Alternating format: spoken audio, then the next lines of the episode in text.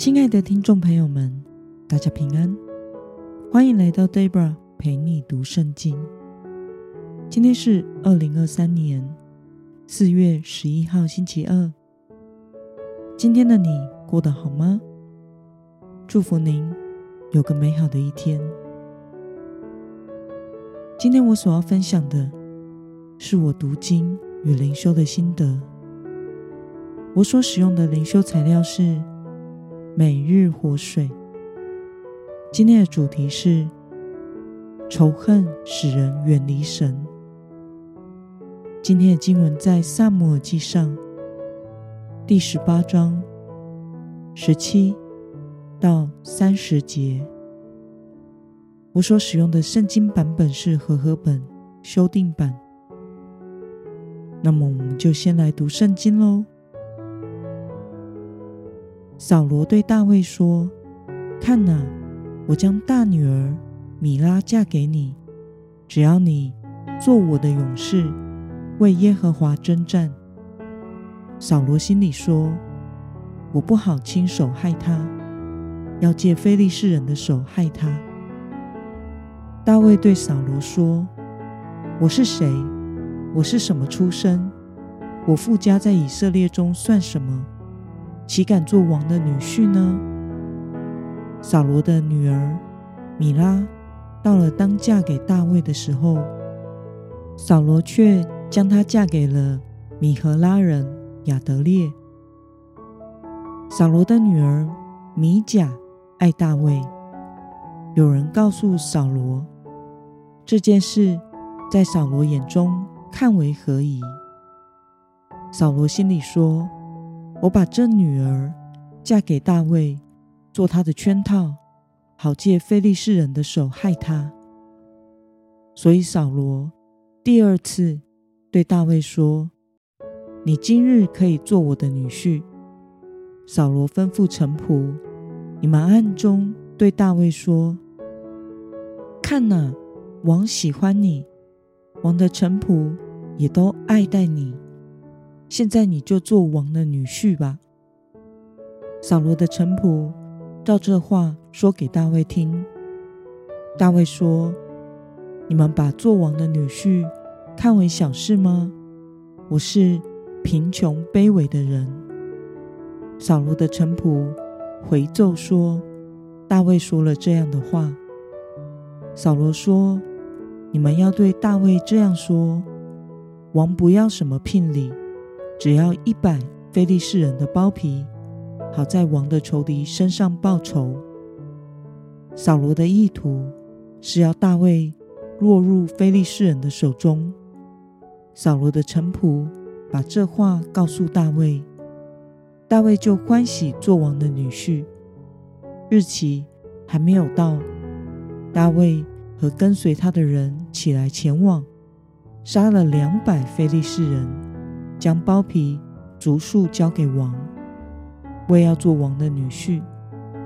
于是扫罗将女儿米甲嫁给大卫。扫罗见耶和华与大卫同在，女儿米甲又爱大卫，就更加的怕大卫，常常与大卫为敌。每逢非利士的军官出来打仗，大卫做事。比扫罗任何臣仆更精明，因此他的名极受尊重。让我们来观察今天的经文内容。扫罗两次许诺大卫要将女儿嫁给他，使他做王的女婿，但其实扫罗背后的动机都是希望大卫去冒险打非利士人。然后被非利士人杀死。大卫在听了扫罗的臣仆传达王的话后，一开始是推辞的，说自己是贫穷卑微的人。但第二次听臣仆转达王所要的聘礼是一百个非利士人的包皮，他就欢喜的接受，并且率队杀了两百个非利士人。将包皮两倍的数量交给王，为要做王的女婿。于是取得米甲。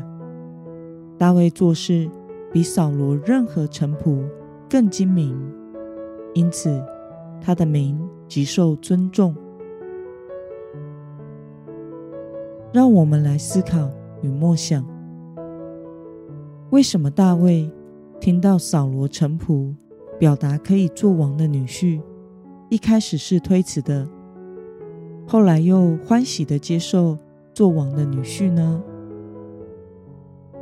从今天的经文中，扫罗对大卫说：“看哪，我将大女儿米拉嫁给你，只要你做我的勇士，为耶和华征战。”这其实是暗示大卫仍需要在战场上努力立功。但拖延婚事一段时间后，扫罗却将米拉嫁给别人。扫罗刻意避免。让大卫成为王的女婿，但是当他得知女儿米甲爱上大卫时，就想出了一个办法来利用这件事达成他的目的，甚至不顾女儿的幸福。扫罗邀他的臣仆来找大卫，表达大卫可以做王的女婿，并且得到崇高的地位。得到王臣的爱戴，但大卫这次答复自己是贫穷卑微的人，暗示出他不可能有足够的聘金去迎娶公主。这可能正是扫罗想要的答案。因此，扫罗指定的聘礼是一百名非利士人的包皮，这意味着。